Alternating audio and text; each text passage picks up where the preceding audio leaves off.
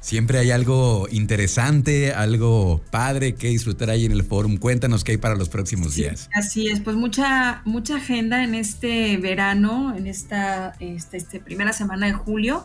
Ya la semana pasada pues platicaste ahí este, sobre Bastián Bastiana y tuvimos tus actividades. Y el día de hoy queremos invitarles a que disfruten de un extraordinario grupo de una extraordinaria agrupación que desde el 2019 se ha dedicado a difundir la obra del compositor Johann Sebastian Bach. Me refiero al Bach Consort Guanajuato. Eh, está conformado por pues artistas de alto alto nivel técnico y es muy importante este concierto porque hoy lo vamos a recibir esta agrupación a las 7 de la noche en el auditorio Mateo Herrera pero como parte del programa del Bach, eh, Guanajuato Bach Festival en su cuarta edición, que es un programa que el Instituto Estatal de la Cultura impulsa eh, con la finalidad de esta música barroca destacarla. Entonces habrá actividades en Guanajuato y el Bach Consort Guanajuato se presenta aquí en el, el Mateo Herrera muy importante, bajo la dirección de Eric Bosgraf. Él está como director invitado de esta agrupación. Y pues Luis, ¿qué te puedo decir? Está considerado como uno de los flautistas más virtuosos del mundo. Eh, Eric Bosgraf estará aquí y vamos a escuchar cuatro suites orquestales de este compositor y esta agrupación, el Bach Consort Guanajuato, estará acá. No es una agrupación pequeña, estamos hablando de más de 20, 24 integrantes, en, la, en los que, bueno, pues finalmente el clavecín barroco siempre es como el protagonista.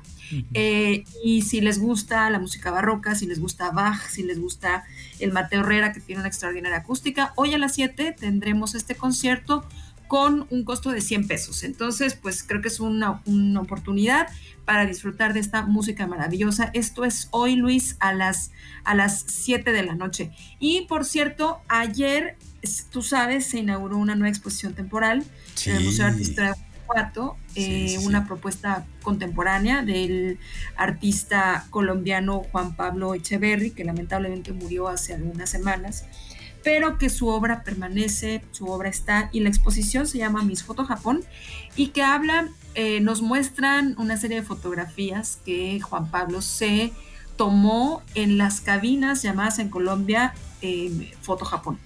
Eh, por eso de ahí se llama Mis Foto Japón. Esta es una exposición que ya ustedes me platicarán si van por ahí a la, a la exposición, a la sala. Es una exposición de esas, Luis, en el que el espectador pone la mitad de la experiencia, ¿sí? Es una muestra en la que tú llegas y me interesa mucho conocer sus comentarios. En lo personal creo que es minimalista y te confronta. A veces cuando nos encontramos con una exposición que nos, que nos pide que nosotros seamos parte de la obra, es muy interesante. Entonces, esta exposición va a estar hasta agosto, hasta el 28 de agosto en la sala Feliciano Peña.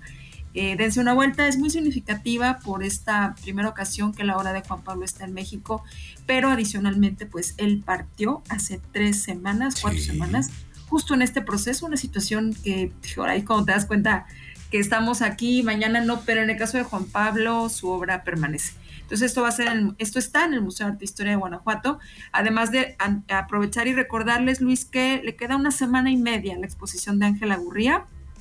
Ya hemos hablado de esta muestra, entonces para que se den una, una vuelta. Y bueno, ya para ir terminando, tenemos por ahí una sorpresa para la gente que nos escucha, pero antes de eso, eh, mañana a las seis también vamos a tener a Maru Jones.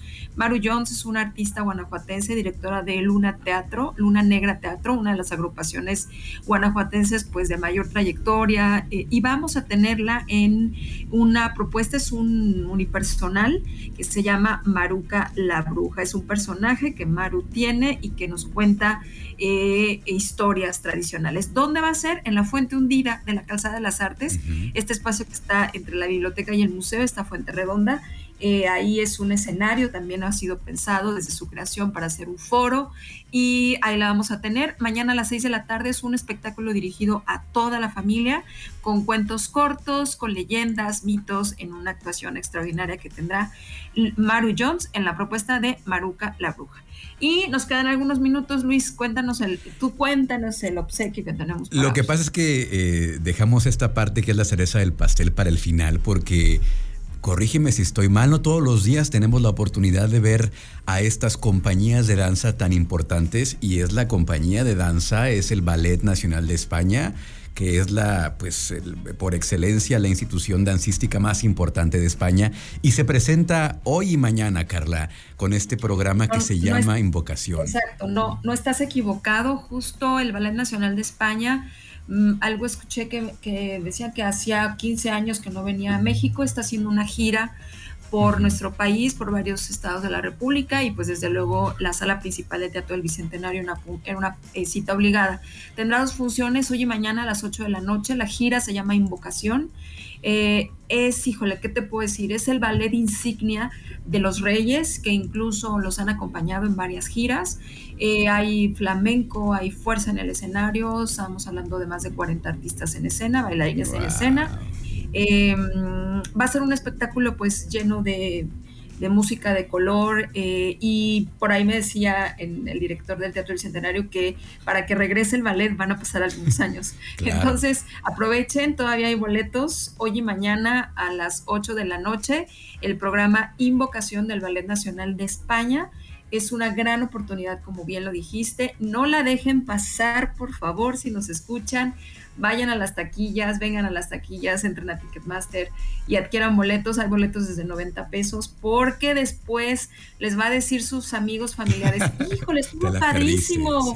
¿Cómo? no me enteré. Van a ver las fotos de NASA, el fotógrafo oficial de ahí del forum, mañana y publicas y van a decir, wow, qué maravilla. Es, un, es un delirio de, movimiento, de color, de música por lo que he visto en los videos promocionales, así que es una gran oportunidad. También quiero aprovechar, Carla, para decir que mañana va a estar con nosotros Ana Castela, que es precisamente la curadora de esta exposición Miss Foto Japón. Tengo muchísimas preguntas que hacerle. Es algo, es una exposición retadora y bien interesante, bien padre. Entonces mañana estará con nosotros aquí en este horario a las 11 de la mañana eh, para que no se lo vayan a perder. Carla, muchísimas gracias. Gracias a ti, nos escuchamos la próxima semana. Gracias, Carla Trejoluna del Fórum Cultural Guanajuato. Vamos a una pausa y continuamos con más aquí en Trion Live.